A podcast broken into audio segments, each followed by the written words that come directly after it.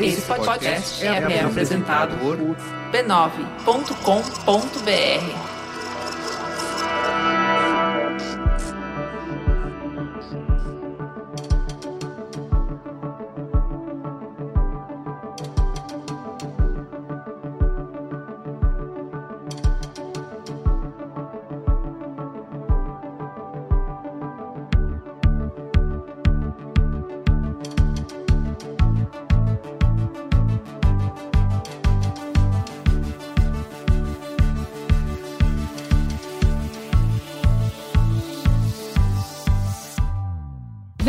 ao Código Aberto, o podcast que traz conversas francas com os profissionais mais influentes do mercado para conhecer suas ideias e o que pensam sobre o futuro da mídia, da tecnologia e da comunicação. Eu sou a Juva Lauer. E eu sou Carlos Merigo. Essa nova temporada do Código Aberto é um oferecimento de Idexo, o braço de inovação aberta da TOTUS, a maior empresa de tecnologia da América Latina.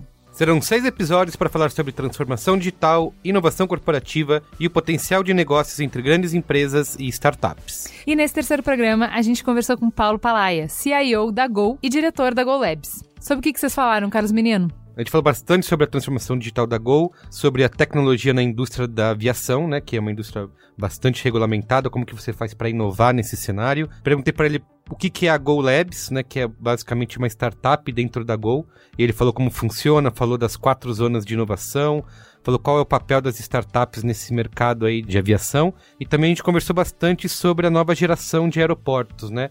Tecnologias é, que vão transformar a maneira como a gente se relaciona com os aeroportos, é, não só no avião, mas no momento de fazer check-in, no momento de embarcar, e como que a tecnologia e essas startups e a Go Labs tá voltada para transformar esse futuro dos aeroportos. A gente pode escutar um trechinho? Vamos lá. O profissional do futuro, ele vai ter que ser um profissional que conhece tecnologia. Não tem como ter um, por exemplo, um, um profissional da área comercial que não conheça muito as tecnologias disponíveis. Não vai ter como um profissional da área operacional, seja da Unifor, que não conheçam as tecnologias, um hum. CEO que não conheçam as tecnologias. Aquele jargão isso é problema da TI, é, vai acabar, vai acabar. Sim. Passa a ser um problema da organização. Haja vista que hoje nós estamos até aproveitando, né? A gente já está organizado aqui por squads, então não tem mais o tema, ah, esse é um problema da TI. Esse é um problema de canais digitais, que tem um componente de TI lá dentro. Uhum. Né? Esse é um problema de aeroportos, não é um problema de TI, é um problema de aeroportos, né? Uhum. Onde tem um componente de TI lá dentro, um, um, colaborador de TI lá dentro e na gestão desse squad e tudo mais. Então, vai estar tá tudo muito junto, fundido, num único kit. Bom, antes de ir para a conversa com Paulo Palaia, a gente precisa falar da família B9 de podcasts. Você pode escutar todos os nossos programas clicando em b9.com.br/podcast.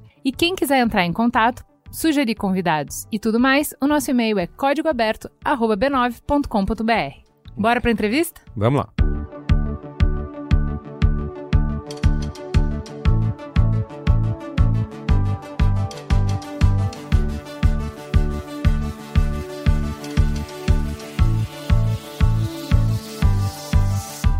Queria começar perguntando sobre a sua trajetória profissional. Você se formou em processamento de dados, pós em neurolinguística. Como foi que você chegou até a indústria da aviação? Carlos, primeiro que é uma grande satisfação estar junto com vocês aí do IDEXO. É sempre uma grande honra poder estar junto com vocês e poder compartilhar com vocês um pouquinho da minha trajetória. Eu trabalho há 34 anos na área de tecnologia. Tive a, a carreira tradicional na área de TI, fui programador de computador, trabalhei com COBOL, Assembler, Fortran, analista de sistemas, coordenador, gerente de sistemas. E em 1995 foi a, o ano que eu assumi minha primeira posição de head de TI numa seguradora italiana que fica no Rio de Janeiro. Desde então eu venho trabalhando em vários segmentos. Trabalhei na indústria de mecânica pesada, na indústria farmacêutica, indústria química, operadoras de plano de saúde, seguradoras, como eu falei, lá no, no Rio de Janeiro, sempre na área de TI, óbvio, e a minha grande fascinação foi quando de fato eu me encontrei do que realmente eu gosto, que foi no ano 2000, quando eu entrei para o ramo de serviços, TI, aplicada a serviços, Uhum. especificamente varejo, né? que foi a maior operadora de turismo da América Latina. Sistemas altíssima missão crítica, 24 por 7, que os outros não eram tão críticos e também eram críticos, mas não tão críticos, não eram tão expostos à opinião pública. Uhum. E desde então eh, foi quando, de fato, eu me encontrei e me sinto cada vez mais realizado trabalhando nesse segmento, exposição ao- aos clientes, né? Porque você está numa operadora de turismo, os clientes eles querem utilizar os serviços para Uhum. realizar sonhos, né? E então a gente não podia frustrar esses sonhos. E então isso que de fato é o que me me chamou muito a atenção. E o dono dessa operadora de turismo era dono também de uma companhia aérea, né? no caso a Webjet. Uhum. Aí eu recebi um convite para ir para a Webjet, lá no Rio de Janeiro, onde nessa operadora eu já lidava com o setor aéreo, né, através dos fretamentos e também dos dynamic packing, que chama, na- numa operadora. E aí eu fui, de fato, eu trabalhei numa companhia aérea, que foi a Webjet. Trabalhei lá por dois anos, quando depois a Webjet foi vendida para a Gol, Uhum. e a Gol adquiriu a Web, e aí eu acabei migrando da Webjet aqui para a TI da Gol, e desde então eu estou aqui já completando sete anos. Então foi assim que eu entrei no mercado de aviação. Sete anos. Você falou sobre estar exposto à opinião pública, mas nada como agora, né? Nada como estar numa empresa como do tamanho da Gol. É, como que foi essa mudança de responsabilidade aí nessa sua trajetória? Uma vez que você está numa companhia aérea que detém 40% do market share do mercado brasileiro, que é o quinto maior mercado doméstico do mundo, sem dúvida alguma é uma exposição é, bastante elevada, justamente à opinião pública. E exatamente também por conta da quantidade de variáveis exógenas que existe numa companhia aérea e que ninguém tem controle. Ninguém tem o controle sobre o dólar, sobre o, o petróleo, querosene de aviação, as, as Alguns detalhes, né, para poder. Exato. A infraestrutura aeroportuária, a gente tem uma agência reguladora, no caso a ANAC, mas depois vem um projeto de lei do parlamento que institui regras sobre bagagens. Uhum. Então, a, a agência reguladora, buscando se modernizar, deixar o, o Brasil num patamar de aviação equivalente ao mercado mundial, lança um- uma portaria para adequar a aviação brasileira com a aviação mundial. Isso nós fizemos. E depois vem uma lei que desfaz tudo isso. Uhum. Então, quer dizer, são variáveis exógenas que lei é lei, lei não se discute, lei se cumpre, onde a gente tem que, de uma forma muito rápida, se adaptar. E essa transição é curioso, né? A gente sempre imagina estar preparado para o próximo passo da carreira, né? E a gente só vê que não está preparado quando a gente dá esse passo, né? Que- que aí a gente, pô, ah, legal, ok, estava lá na Webjet, 200 voos diários, 15 mil clientes embarcados diariamente e venho para a Gol.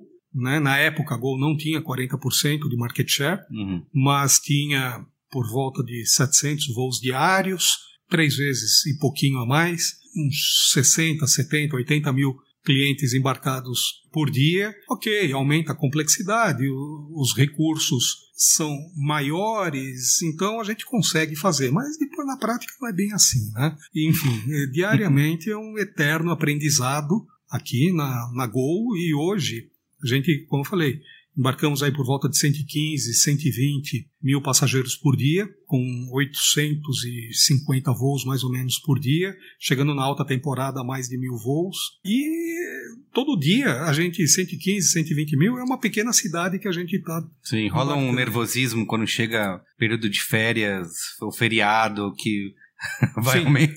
vai Sim. aumentar. Sim, sem dúvida alguma, sempre gera, tanto nós, companhias aéreas, quanto a ANAC, a gente sempre prepara um plano de contingência, Uhum. né, de como fazer com que toda essa malha aérea do país gire. Então, nós temos os nossos planos de respostas a emergências. Hum. No caso, quando eu digo plano de resposta à emergência, quando você fala isso para uma companhia aérea, é algo é, catastrófico, Uhum. não é isso que eu me refiro. Uhum. Eu digo plano de resposta à emergência aqui, no caso, de uma greve de caminhoneiros, Sim. de uma queda de um link de dados num aeroporto super importante, ou mesmo uma falha dos nossos sistemas. Nós temos o nosso plano de resposta a emergências para esse caso, então a gente tem que estar preparado para essas contingências, né? Uhum. E normalmente, né, a gente vê, é normal, é normal, a gente, véspera de carnaval, feriados, vai ter agora de Corpus Christi, onde os veículos de comunicação ficam aqui parados aqui Ah, na é? fre- ficam parados aqui na frente de Congonhas, Esperando. esperando alguma coisa acontecer para entrar no ar, né? Então, é, mas para vocês verem a sensibilidade do nosso negócio. Estamos Passa- no aeroporto, né? para o amigo ouvinte aí, a ver que a gente está aqui na Gol, tá passando um avião agora. Tá passando na avião, exa- Exatamente. Um exemplo do quanto é sensível a nossa operação, uma manifestação Uhum. aqui na Rubem Berta. Fecham a Rubem Berta, os nossos clientes não conseguem chegar para embarcar nos seus voos, a tripulação que tem que assumir o voo não consegue chegar, o avião não parte. Então, quer dizer, é- são coisas Era uma, muito uma cadeia sensíveis. toda afetada por causa disso. Né? Exatamente. E aí, agora, quando você tem.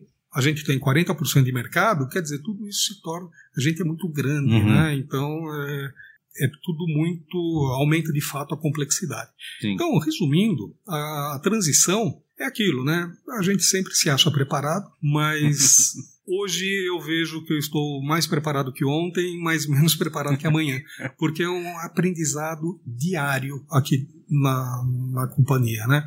O mercado de aviação no mundo ele já é desafiador, né? Por conta do- das questões de segurança, né? De pousos, decolagens, eh, variação do petróleo no resto do mundo. Nós temos um adicional que é tudo é lastreado em dólar, né? Mas operar uma companhia aérea no Brasil é um pouco mais desafiador. Paulo, quando passa o feriado, as férias, não deu nenhum problema, como Uhum. que é o dia seguinte? O dia seguinte é, é, sem dúvida alguma, de alívio, né? Porque apesar que hoje nós temos muitos processos dentro da organização que garantem toda a operação pré-feriado, durante o feriado e pós-feriado, mas sempre a gente trabalha com um nível de alerta diferenciado e, sem dúvida alguma, é de alívio e de comemoração. Então, por exemplo, terminou a Copa do Mundo, Ah, é, nossa, foi um alívio, a gente comemora. Terminou o carnaval, nossa, é um alívio, foi tudo bem, a gente comemora, né?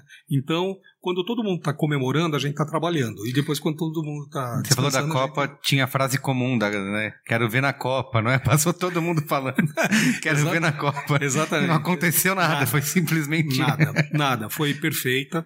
O Brasil soube se preparar muito bem. O transporte aéreo no Brasil, estou falando transporte aéreo específico no Brasil, é, outros setores também, mas falando especificamente do transporte aéreo no Brasil, soube se preparar muito bem para a Copa e foi, assim, de fato, é, muito bom, tranquilo, zero, zero estresse. Tivemos aí alguns ataques de hackers, né?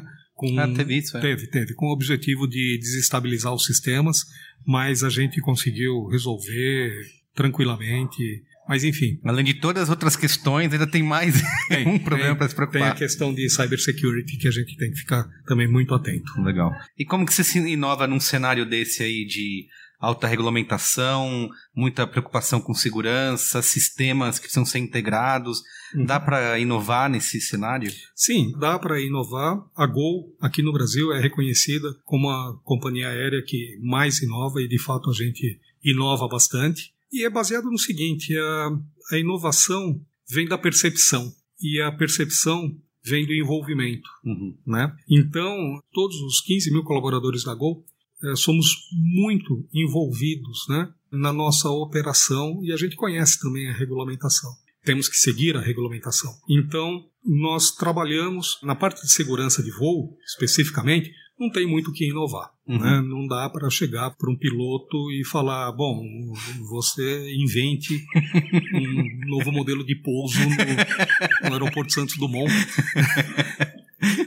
não, não vai ser adequado, né? Então, nesse aspecto não dá. Mas a gente pode inovar muito, né? Tem muita oportunidade de inovação desde quando o cliente planeja em fazer a viagem dele, né? Que ele se lembre da Gol, tem muita oportunidade. Depois, toda a parte de experiência dele, através dos canais digitais da Gol, inovar todo o processo de experiência dele, interagindo com os nossos canais digitais. Uhum. Depois, saindo da casa dele e indo até um aeroporto, tem muita oportunidade de inovação. Uhum. Tem muita oportunidade de inovação dentro do aeroporto. Quando você passa no aeroporto pela área de segurança, no raio-x ou na Polícia Federal, ali você tem que seguir um, um, ritual, você tem que seguir um rito com órgãos governamentais. Mas depois, no processo de gate, de embarque, também tem oportunidade de inovação. Tem oportunidade de inovação para o cliente dentro da aeronave. Nós somos a única companhia aérea no mundo que tem uma rede Wi-Fi a internet acessível a bordo, uma internet de alta velocidade em 100% das nossas aeronaves. Hum. Né? Foi concluída a instalação da última aeronave na quinta-feira da semana passada, então 100% da nossa frota tem acesso à internet de alta velocidade, Uhum. filmes, séries gratuito, acesso à internet, e-mail, uma taxa simbólica ali de R$ reais para ter acesso a, a e-mail e internet, né? Tem alguns amigos meus que reclamam dessa é, oferta de internet em todos os voos. Falaram, é o único momento que eu tinha paz de ninguém ficar. Não preciso responder nada. Agora você não pode dar desculpa. Não, eu tô num voo, ninguém pode me. Eu vou pegar um voo, ninguém me manda e-mail. Exato. Agora não funciona mais essa, essa não, desculpa. é- essa argumentação. Não... Aliás, eu acho que tudo é uma. Né, é, lá atrás, quando falaram dos cel telefones celulares, né, Uhum. do e-mail, do celular, não, é porque você vai ter mais tempo para sua família, etc. Bobagem. Não, não vai, não. Não, vai não- ter menos. Vai ter menos, vai ter menos, né? Mas a gente hoje não vive sem, Uhum. né? Não dá para viver sem um telefone celular, não dá para viver sem um e-mail, Uhum. não- você precisa estar conectado, né? O mundo, ele é real time, né? E a gente precisa estar conectado. E nessa experiência a bordo tem muita oportunidade de inovação no desembarque, restituição da bagagem até o crédito das milhas, né? E depois até na utilização dessas milhas. Então, mesmo estando num mercado extremamente regulamentado, né, que é o nosso e tem que ter segurança, eu acho que se nós disséssemos que o, o SLA, o Service Level Agreement dos nossos voos de chegar no destino é de 90%, acho que as pessoas não embarcariam nos nossos voos. Olha, 90% dos voos que vão para o Rio de Janeiro chegam. Não dá. né? Então você tem que ser muito seguro. Né?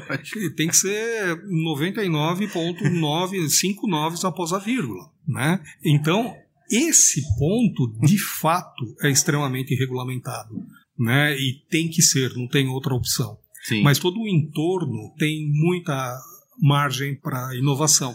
Inclusive, eu falei tudo na jornada do cliente, mas também tem uma outra parte que é invisível para os clientes, né, a não ser aqueles que trabalham em companhia aérea, que a gente chama below the wings, né, tudo que acontece embaixo da aeronave, Ah, né, sim. que ninguém vê.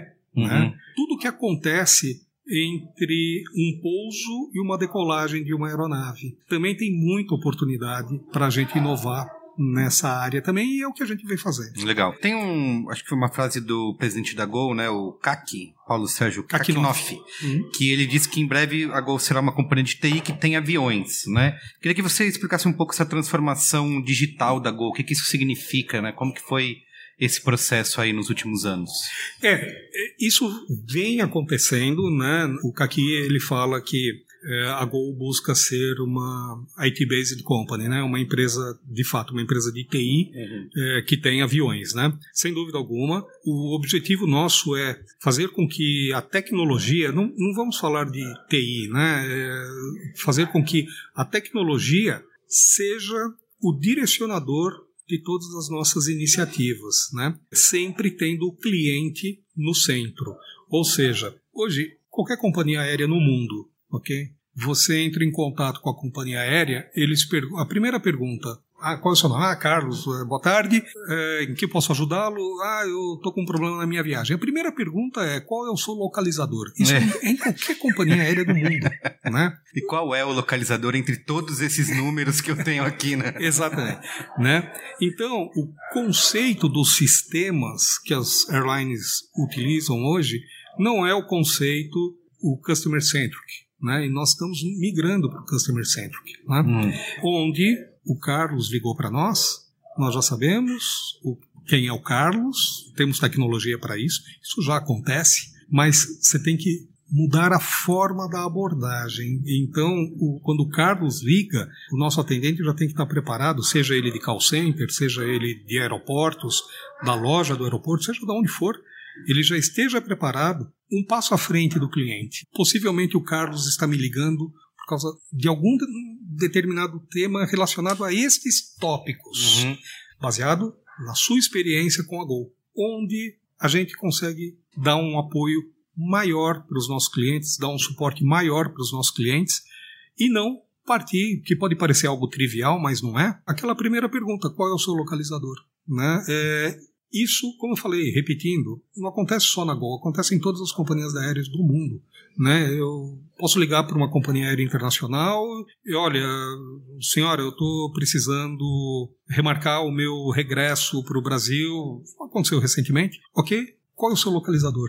né? E é uma companhia internacional muito famosa por uh, atender muito bem os seus clientes. Então a gente precisa mudar esse aspecto onde a tecnologia seja o direcionador de todas as iniciativas, né? Isso do IT Base Company, né, que é o termo que nós usamos aqui dentro, é a utilização de muito, muito analytics, muita inteligência artificial, machine learning, inteligência artificial, bots, né? A gente está com um programa muito grande aqui de bots, uhum. né? Já temos muitos implantados. Isso tem a ver com a relação que você falou sobre que antes era um departamento que esperava a demanda chegar, né? E Exato. hoje tem uma é diferente nessa sim, relação. Sim. Lá no passado, a TI era uma área que ficava esperando a demanda chegar para atender aquela demanda da forma como foi solicitada. Hoje nós avançamos a TI para as áreas de negócio. Né? Então, os nossos analistas de negócios, que antes ficavam dentro do, do prédio da TI, hoje ficam dentro das áreas de negócio,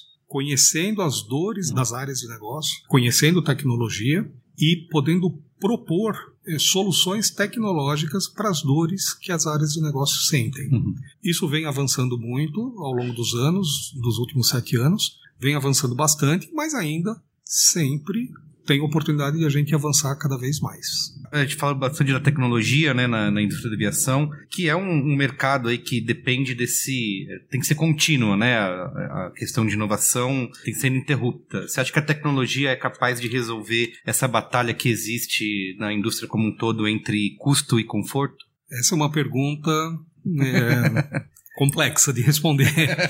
Sim, Vamos lá. E esse é o, é o nosso desafio. Nós temos aqui na Gol cinco valores. Qual é o nosso primeiro valor? Segurança. Uhum. Segurança operacional, patrimonial, do trabalho e segurança da informação. É o que direciona todas as nossas iniciativas, sempre baseado na segurança. O nosso segundo valor, mas não menos importante que o segurança, é baixo custo. Tudo que nós vamos fazer nós vamos fazer com o menor custo possível. Baixo custo, aqui nós não estamos falando de coisas de baixa qualidade, porque às vezes as pessoas confundem o baixo custo com uhum. baixa qualidade. Sim. Se nós um dia decidirmos ser uma empresa aérea legacy, que vai voar com wide body, vai ter a primeira classe com uma cama king size e chuveiro a bordo, uhum. nós vamos fazer isso com o menor custo possível. Uhum. Né? Então, é, isso é importante reforçar que o nosso baixo custo não significa coisas de baixa qualidade. Esse é o nosso segundo valor. O nosso terceiro valor é time de águias. E de um total de cinco valores, o terceiro valor fica no centro, né? Você tem os dois primeiros e os dois últimos, e aí você tem o valor do centro, que é time de águias, que são as pessoas. A gente acredita piamente que a gente só consegue obter resultados superiores através das pessoas. Depois vem o nosso quarto valor, que é a inteligência. E aí a inteligência vem para unir o baixo custo com o último valor, o quinto valor, que é servir. Então, como é que você vai ter servir bem os nossos clientes, oferecer uma experiência que surpreenda os nossos clientes com baixo custo? É? É, são antagônicas as coisas. Uhum. Só tem uma forma, através da inteligência. Tá. E o que é aí a, a inteligência? Não é a TI, são a adoção de tecnologias. Tem esse S que é super importante. Tecnologias. Porque nós acreditamos que pessoas mais tecnologias geram poder exponencial. Mas fazer isso não, não é fácil. Né? Então, esse é o nosso grande desafio. Então, juntar o baixo custo com o serviço, com o servir, é o que a gente busca fazer através da aplicação da nosso valor inteligência, que é a aplicação massiva de tecnologias na organização. Só que isso é um processo contínuo, Sim. constante e não tem fim. Lógico. Tem um- uma informação, até numa matéria sobre da época negócios, que tem um quote seu, dizendo que em 2018 os fundos de Venture Capital despejaram 2,3 bilhões de dólares no setor de pequenas empresas de startups eh, ligadas à aviação, né? E eu queria perguntar para você qual que é o papel das startups nesse mercado, não só no mundo, não só na- no mercado como um todo, na indústria, mas aqui na Gol. Como que você enxerga isso? Sem dúvida alguma, nós começamos a, a promover a inovação aqui na Gol já faz algum tempo, né? O que antes era um grupo de amigos que se reunia à noite, finais de semana, para bater papo e ter ideias, aqui mesmo, aqui na Gol, e lançar algumas facilidades para os nossos clientes, e surgiram boas ideias. Posso elencar aqui umas 12 ideias que estão implantadas e que apoiam muito os nossos clientes durante a sua jornada, sendo que dessas 12, duas foram feitos o depósito da patente, uma já está patenteada, a outra está para sair a patente, mas já tem o depósito da patente. E aí foi assim, numa reunião de amigos, vamos conversar, porque não faz isso, porque não faz aquilo, e vamos implementar. E aí surgiu a ideia de a gente dar uma escala industrial nessa atividade, né? Criamos aí uma business unit à parte para conduzir essas iniciativas e a gente começou a trabalhar, isso faz mais ou menos uns dois anos, mas de um ano para cá a gente vem trabalhando muito fortemente em duas zonas de inovação, onde a gente vem trabalhando na... Essa unidade que você fala é a Go Labs, É a né? Go Labs. Que é onde que a gente está aqui agora. Exatamente. é, nesse Exatamente. prédio. Exatamente. A Go Labs é exatamente aqui onde nós estamos. E nós criamos, a ideação dela surgiu há mais ou menos dois anos atrás. Mas a Go Labs vai completar um ano de idade agora em junho, 26 de junho, se não me engano. Quando a gente lançou a Go Labs, há um ano atrás, a gente focou muito na zona de inovação. São quatro zonas, né? Performance, produtividade, incubação e transformação. Performance visa o aumento de receita a produtividade, a redução de custo, a incubação, experimentações e a transformação, uma incubação dando certo, a gente pode transformar isso num novo negócio, fazendo até um spin-off Uhum. dessa ideia, né? Nós começamos a trabalhar muito na zona de performance e produtividade, cumprimos esse ciclo. Hoje a Go Labs ela é autofinanciada, ela tinha a meta no ano passado de dar um EBIT, um resultado, né, de 10%, teve um EBIT de 83. A meta desse ano era um EBIT de 85. Fechamos o primeiro tri com um EBIT de 92. Então, de fato, a Labs ela vem dando resultados importantes. Porém, como disse, muito focado na zona de performance e produtividade. Agora nós vamos começar a inovação de fora para dentro. E é o que? É fazendo screening no mercado, com startups. Uhum. A gente já trabalha com startups, tá? Mas não é aquele negócio assim massivo. A gente vai começar a trabalhar com startups. Nós lançamos o desafio, né? Fazemos o screening e tudo mais. E aí, tendo match né, com os nossos desafios, com a nossa necessidade, sem dúvida alguma, começamos a trabalhar juntos. Né? Uma coisa que a Go Labs já começou a trabalhar com duas outras labs foi o Saber Labs, que fica em Boston, que é específico para airline, e o Cita Labs, que fica em Atlanta, que também é específico para airline. Né?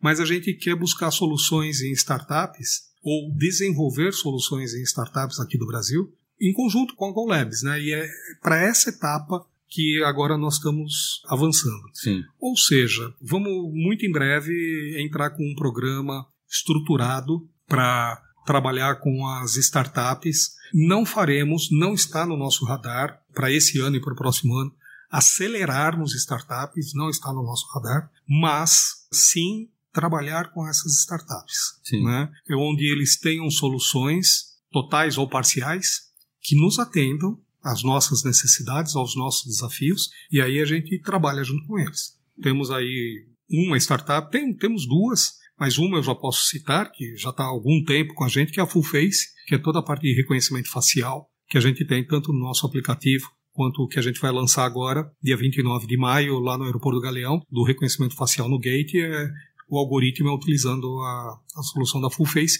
que é uma startup. Legal.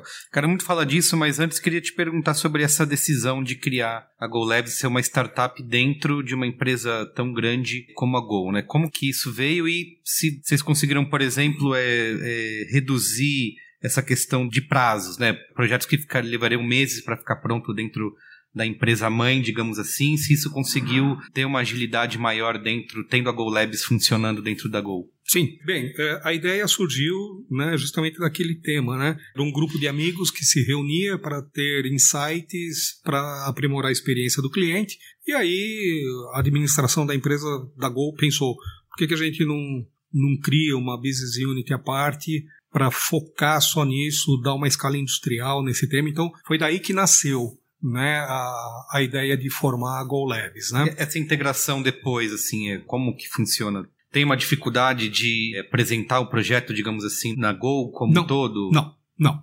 Como nós trabalhamos na zona de performance e produtividade, que é aumento de receita ou redução de custos, por si só o projeto ele já é self-funding, ok? Uhum. Mas projetos que estariam abaixo da linha do radar da organização, aqui na Labs eles têm um throughput maior. Uhum. É, basta apenas apresentar o business case, sendo aprovado o business case pela GoLabs, pela área financeira, nós fazemos o forecast no orçamento da área, né, seja do incremento da receita ou a redução do custo, desenvolvemos o projeto e implementamos o projeto. E a Labs, das etapas de inovação, né, que é ideação, validação, crescimento e escala, a Labs cuida exclusivamente de ideação e validação. Então, a Labs tem o insight, isoladamente ou em conjunto com a área de negócios, é a ideação. Aí eles desenvolvem um MVP, e esse MVP, que é a validação, é testado aqui no campo de provas, aqui no aeroporto de Congonhas, aqui ao lado. Dando certo, a parte de crescimento e escala passa para TI. Uhum. Né? Por quê? Porque senão daqui dois anos a Labs vai estar cuidando de legado. E o nosso objetivo no, aqui ah, na Labs não é cuidar de legado. É sempre estar fazendo coisas novas. E também, por que isso? Porque a gente consegue desmistificar muita coisa. Na aviação tem uma frase máxima que diz: na aviação apenas o perfeito é aceitável. E está correto, por conta do aspecto de segurança e tudo mais, né? Mas você imagina o que é mudar uma cultura não é da Gol, isso é do setor aéreo. Né? que apenas o perfeito é aceitável e você entra com um conceito de MVP. Uhum, né? É, é, totalmente antagônico Verdade. Né? ao mindset da organização. Então, existem muitos dogmas nas companhias aéreas que, se fizer tal coisa, para o nosso cliente, vai melhorar a vida do nosso cliente, vai melhorar a experiência. Aí a gente investe uma quantidade significativa de recurso financeiro e recursos humanos para fazer um teste, implantar e depois o, negócio não pega, né? Com a GoLabs, a gente já conseguiu desmistificar algumas coisas. E aí é custo afundado, sim. Né? Esse custo afundado, muito pequeno, que nesses 83% de EBIT o ano passado e 92% esse primeiro TRI, já está incluído o custo afundado. Atividades que nós ideamos, fizemos a ideação, construímos o MVP, fomos testar e vimos que não funcionava, não tinha nada a ver. Uhum. Né? E aí isso sai do radar da organização. Então, isso ajuda e ajuda muito nessas ideações e validações, ajuda muito a, primeiro, acertar um negócio bacana, como acertamos, e também para desmistificar algumas coisas que eram tidas como verdades absolutas dentro da organização e que se provaram que fomos fazer um teste e não é. Então isso é super interessante, não só para aumentar a receita, reduzir custo e aprimorar a experiência do cliente, como também a Labs, né? Como também para desmistificar alguma coisa.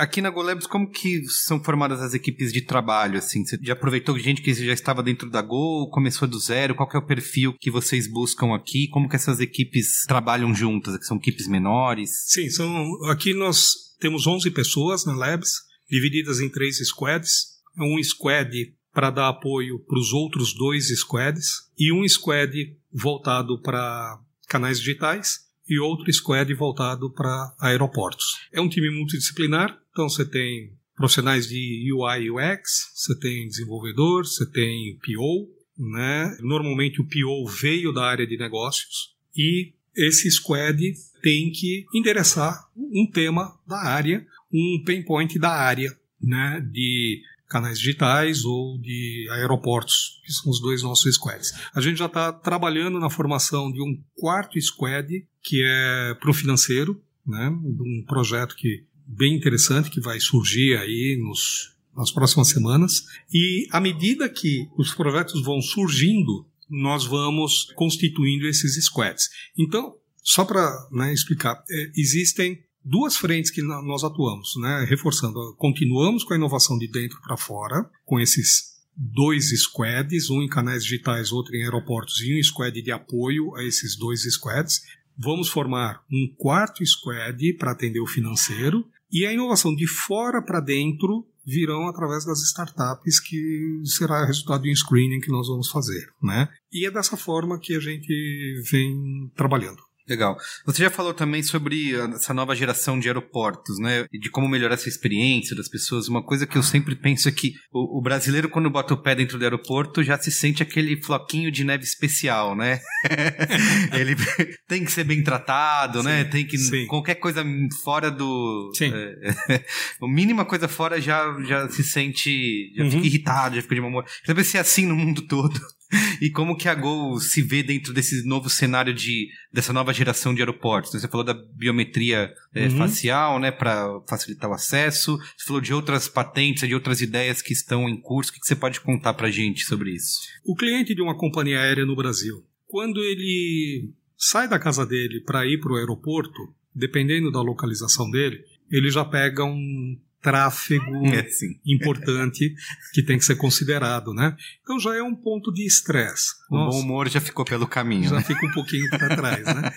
Então ele pode ter algum imprevisto, um acidente, uma manifestação que impede o acesso ou fazer com que ele chegue no horário para embarcar, ele pode perder o voo. Então a gente tem que já trabalhar nesse aspecto e a gente vem trabalhando nessa etapa da jornada. Aí as coisas se tornam mais desafiadoras, um pouquinho mais, quando chega no aeroporto. Né? Alguns, os nossos principais aeroportos, eles estão muito próximos do limite da sua capacidade, isso por si só já gera um problema de infraestrutura uhum. propriamente dito, né? E que esse ponto da infraestrutura não tem como uma companhia aérea resolver. Isso é questão investimento dos órgãos governamentais ou dos operadores aeroportuários, né? de investir na infraestrutura e que vem acontecendo, né? Uhum. Mas a demanda vem crescendo mais numa curva mais acentuada que o investimento e até também por conta do tempo que se precisa para se adequar a uma infraestrutura aeroportuária. Então a gente precisa trabalhar muito na eliminação dos pontos de fricção. Fricção que eu digo não é de atrito, é fricção do cliente com uma companhia aérea dentro do aeroporto, através de sinalização mais adequada, uhum. realidade aumentada para indicar onde o cliente está e o que ele tem que fazer para não ficar perdido na hora que chega. Não ficar né? perdido. Para ele entrar na fila correta se ele tiver que despachar uma bagagem. Uhum. Hoje os clientes, o, o, frequent flyer, ele não tem esse problema. Mas aqueles clientes que viajam uma vez por ano, uma vez a cada dois anos, eles têm dificuldade, né, uhum. de saber qual é a fila correta, como que se despacha uma bagagem, como interage com os canais digitais. E são essas pessoas que estão fazendo o mercado crescer, né? Exatamente, são essas pessoas que fazem o mercado crescer. E depois tem toda a parte de embarque, processo de embarque, passar pela zona de segurança, dimensões da bagagem que ele pode levar a bordo da aeronave.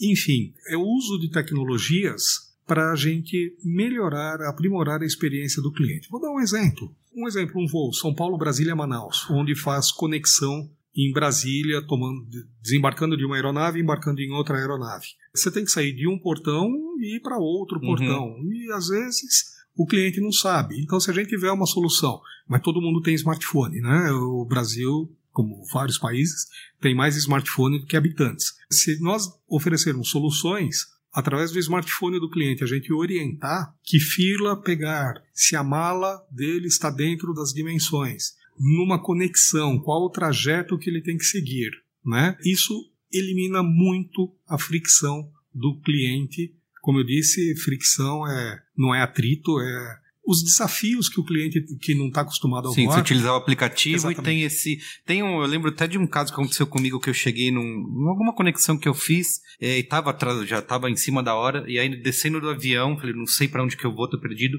E tinha uma pessoa da, da companhia aérea é, indicando, e assim, com a plaquinha, e vem comigo aqui que eu vou levar todo mundo lá. Assim, isso já dá uma segurança. Eu sei Sim. que é, mesmo a gente correndo poderia perder o voo, Sim. mas você tem uma segurança de ter alguém te acompanhando. E eu entendo que isso não é algo que nem todas as companhias fazem, não dá para fazer em todos os voos. Se você tiver uma solução tecnológica, Sim. pode te resolver esse problema, né? Sim, e para isso também tem um desafio, né, que é fazer com que os clientes utilizem a tecnologia a seu favor. né? Uhum. Então, sim, nós, no caso específico da Gol, quando isso acontece para o cliente não perder a conexão, a gente coloca um, um atendente de aeroporto para fazer um fast track desse Uhum, cliente para o outro voo, etc. Mas a gente precisa deixar uma tecnologia ou as tecnologias disponíveis, como a realidade aumentada, que nos apoia muito nesse. São projetos que a gente já está trabalhando, que nos apoia muito nisso, mas tem que ser intuitivo o suficiente e simples o suficiente para que elas vejam valor na utilização da tecnologia Sim, né? Como hoje as pessoas veem muito valor na utilização do nosso app, sim. né? Então, embarcando mais funcionalidades simples e que resolvem a vida do nosso cliente, sem dúvida alguma vai aumentar o engajamento. Você falou sobre a biometria facial, né? Queria que você contasse um pouco mais sobre esse projeto que vai ser lançado agora no, no fim de maio, né? Como que funciona? Vamos lá, nós há um tempo atrás, se não me engano, em, em junho de 2017, nós lançamos o reconhecimento facial para o check-in e foi um grande sucesso porque nós imaginávamos atingir o frequent flyer, mas no fim nós acabamos atingindo o público que estava menos habituado a viajar. O frequent flyer sabe o CPF dele de cabeça. Uhum. Na ocasião a gente digitava o CPF para fazer o check-in ou o localizador, né? Uhum. que nunca ninguém guarda, né? É. E beleza, já fazia lá o seu check-in. Mas todo mundo consegue fazer uma selfie para postar no Facebook, né? Então a gente imaginava que seria uma facilidade para o frequent flyer e no fim não foi. Quem mais utiliza é o non-frequent Ah, flyer. sim, sim. Porque faz uma selfie legal e já faz o check-in do cliente. Então, quer dizer, a gente mirou na galinha e acertou na codorna, né? Então acabou melhorando para um público im- importantíssimo para nós, né? E o Frequent Flyer continua lá digitando o CPF dele e está feliz da vida, né? Isso foi para o check-in. Agora nós estamos num processo de gate, que é aquele processo do embarque, onde você entrega o seu cartão de embarque, entrega um documento de identificação, aí o atendente do aeroporto lê aquele QR Code checa o seu documento e você embarca na aeronave. Nós vamos lançar agora, dia 29 de maio, lá no aeroporto do Galeão, um totem que já faz o reconhecimento facial, da biometria facial do cliente. Óbvio, o cliente tem que estar cadastrado, claro, né? Ele faz o reconhecimento e Você chega lá descabelado depois de um voo com. se for num voo da concorrência, certamente você vai estar assim. se for num voo da Gol, você não vai estar assim, porque ele foi pontual, né? Você viajou no Gol mais conforto. Muito bem. né? Aproveitar a oportunidade. né? Mas, não, ele reconhece, ele reconhece inclusive de óculos, reconhece inclusive se a pessoa está com barba ou sem barba. Uhum. Então, ele está com uma curacidade bastante elevada. Então, isso facilita muito o processo do embarque. A gente estima que no- nos testes que nós fizemos, o nosso processo de embarque leva 19 minutos, né? E a expectativa nos testes que nós fizemos, 100% dos clientes daquele voo utilizando a biometria facial, de 19 minutos passou para 10 minutos. Caramba. Né? Mas 100%. Sim. Claro que até atingir os 100% tem que estar todo mundo cadastrado, isso leva um tempo, vai ter uma curva aí de evolução. Vamos lançar agora dia 29 lá no Aeroporto Galeão, né? A gente está com uma expectativa bastante elevada dessa solução e aí vamos ganhando maturidade, vamos expandindo para outros aeroportos e por aí vai, cadastrando as pessoas. Legal. Pra gente finalizar, queria te fazer algumas perguntas sobre liderança, né? Você eh, lidera um time vários anos aqui na Gol. Na sua opinião, como que um bom líder se forma e como você foi preparado ou se preparou para isso, para liderar? A liderança é um desenvolvimento contínuo, né? Acho que tudo na vida é um desenvolvimento contínuo. Todo dia eu aprendo com as pessoas o que fazer e aprendo com as pessoas o que não fazer. E com certeza o meu time também aprende todo dia comigo o que fazer e também o que não fazer. né? É um ciclo. Né? É, então é um aprendizado contínuo. Né? Eu acabei de ter a minha avaliação 360, né? Eu acabei de ter a minha reunião de feedback com o meu chefe, que é o Paulo Kakinoff, e sem dúvida alguma eu tenho tido uma evolução importante e consistente no estilo de liderança. Se eu puder dar uma única sugestão, sempre desconfiar que a gente pode estar errado Uhum. e sempre ouvir, ouvir, mesmo que sejam coisas totalmente antagônicas, né? Dando exemplo comigo, que veio na minha avaliação, várias Uhum. coisas, né? Sim. Continuar a fazer e começar a fazer. Pontos positivos e negativos, né? Uhum. Mas é, mudou o nome. Continuar a fazer e começar a fazer. Continuar a fazer. Extremo senso de dono. Uhum. Pessoas me avaliando. Começar a fazer. Mais senso de dono. Porra. né? Então, se isso aconteceu, não tem resposta certa, não tem resposta errada. Se isso aconteceu, é porque alguém que me avaliou, e eu sei quem são, Uhum. né? É, quem escreveu uma coisa e outra eu não sei, mas eu sei quem me avaliou, Uhum. tem essa percepção que falta senso de dono para mim. Né? Ainda bem que a lista do continuar a fazer está bem maior do que começar a fazer. Né? Ainda bem, porque se isso se inverte, aí a conversa é um pouco diferente. Sim. Né? Mas ouvir assim, o que, que eu estou transmitindo para as pessoas que algumas têm uma percepção de extremo senso de dono e outra, eh, e esse exemplo é real, várias mencionaram a mesma coisa e uma especificamente falou eh, desenvolver mais o senso de dono, né? Uhum. Então a gente tem que refletir. Então, eh, a liderança, primeiro, cada vez mais é solitária, né? Isso é fato mesmo, né? Porque querendo ou não, apesar de as estruturas organizacionais elas estão mudando, ter uma gestão participativa, colaborativa e etc.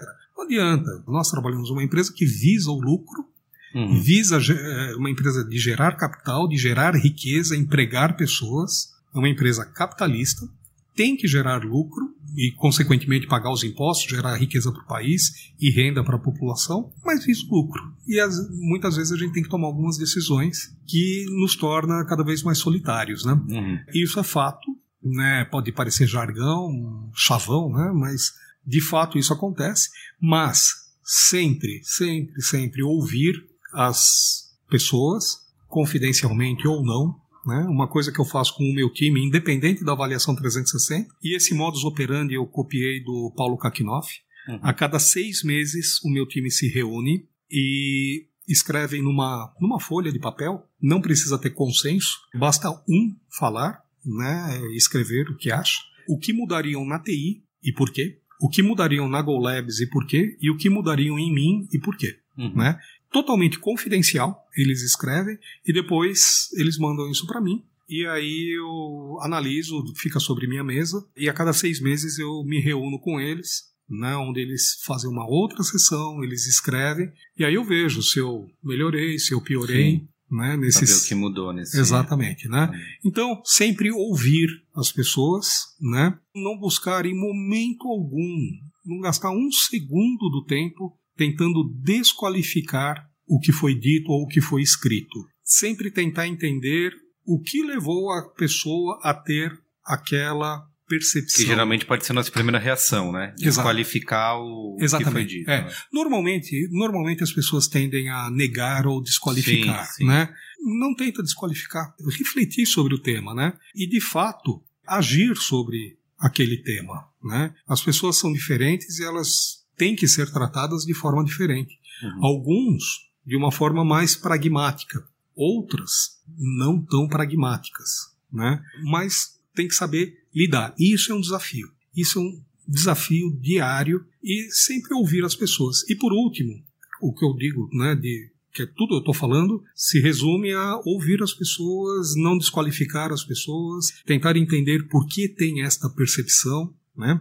E por último, é sempre questionar não os seus valores, porque os valores isso vem da pessoa, né?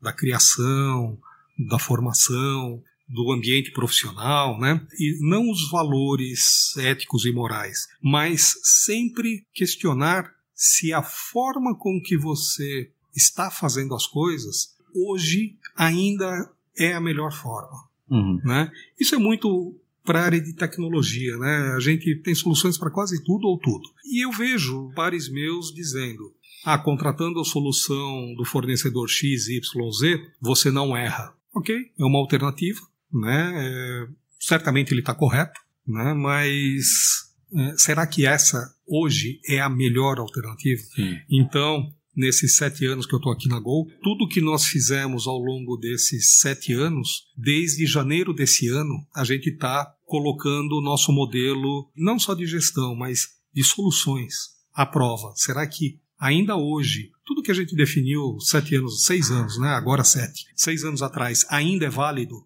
Então a gente está desafiando o nosso modelo.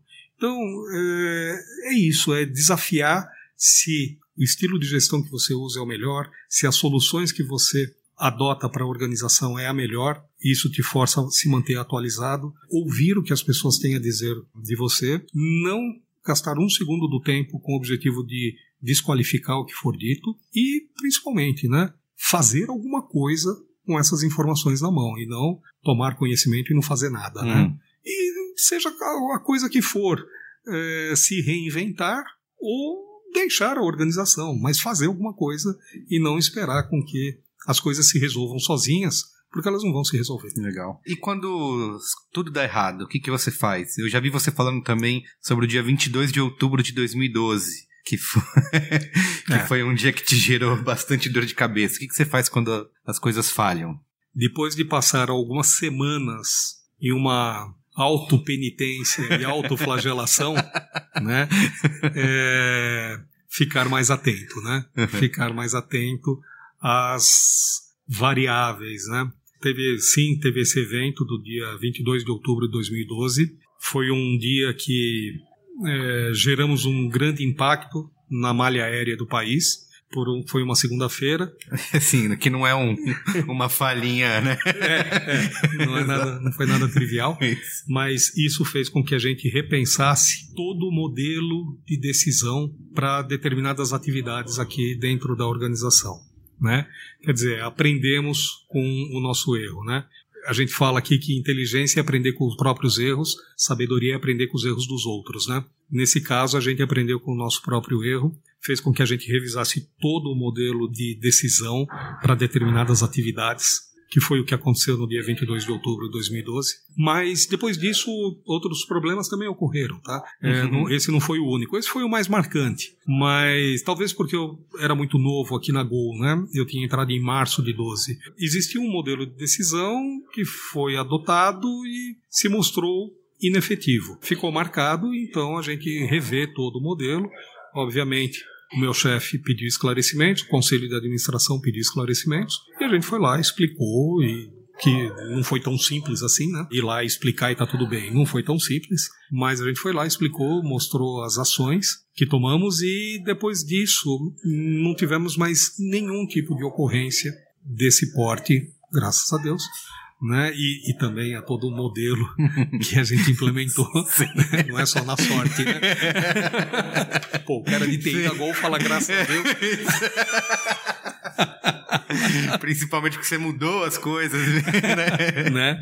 Não ficou esperando. Exato. Mas, enfim, para mim especificamente, quando ocorre uma falha, as falhas, elas ocorrem. Elas ocorrem. A gente tem que estar preparado para Tem que conviver com isso, tem né? que conviver com isso. Tentando agir de forma preventiva para mitigar. Então, isso faz com que o, o cérebro do time de TI fique constantemente, constantemente pensando: e se acontecer isso? E se acontecer aquilo? E se acontecer aquilo outro? Claro que a gente tem uma matriz de risco tal. A gente não fica aqui no loop infinito, né? Sim. Mas sim, a gente tem que estar atento às coisas mais improváveis e tomaram uma ação para isso. Né? Então, para mim, especificamente, é um processo muito doloroso quando isso acontece. Eu não aceito com facilidade, né? Eu passo um período como penitência, né? De alta penitência, né? Eu passo um período pô, como que eu não vi isso? Pô, como que eu não vi isso, né? Primeiro tem um tempo de absorção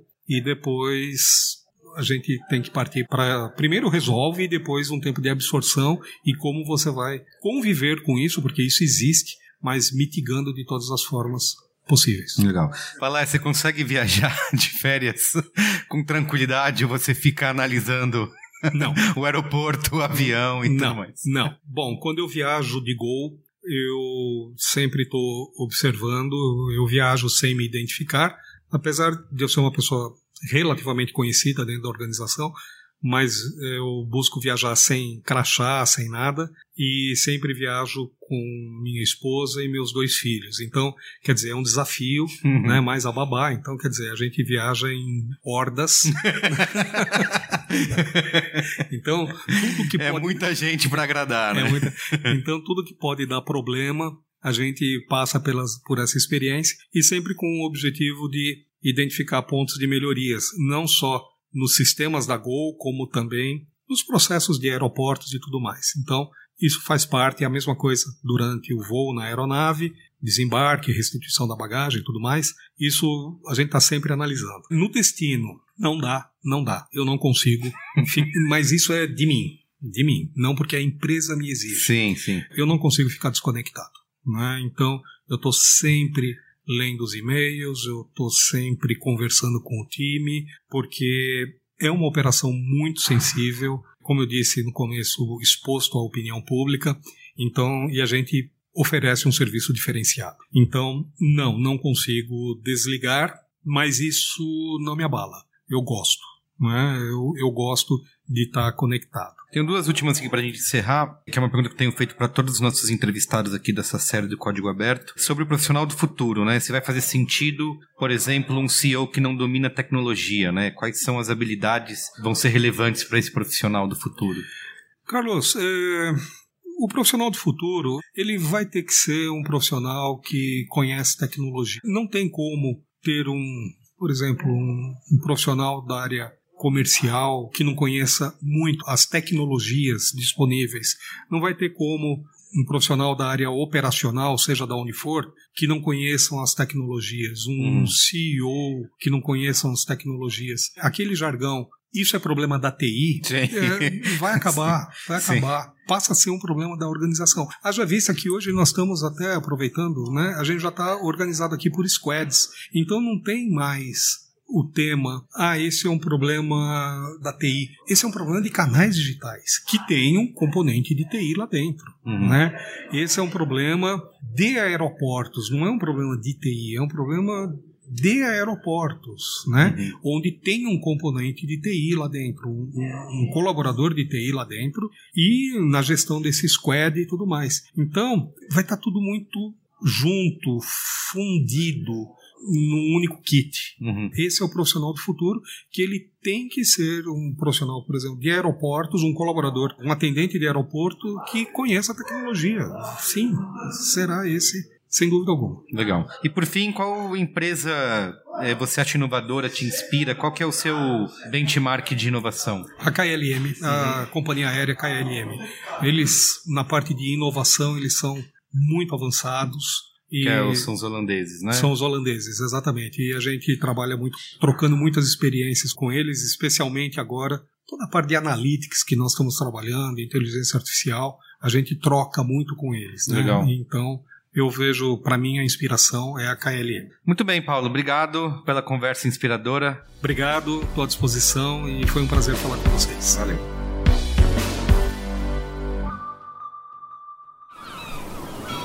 Este podcast foi editado pela Maremoto.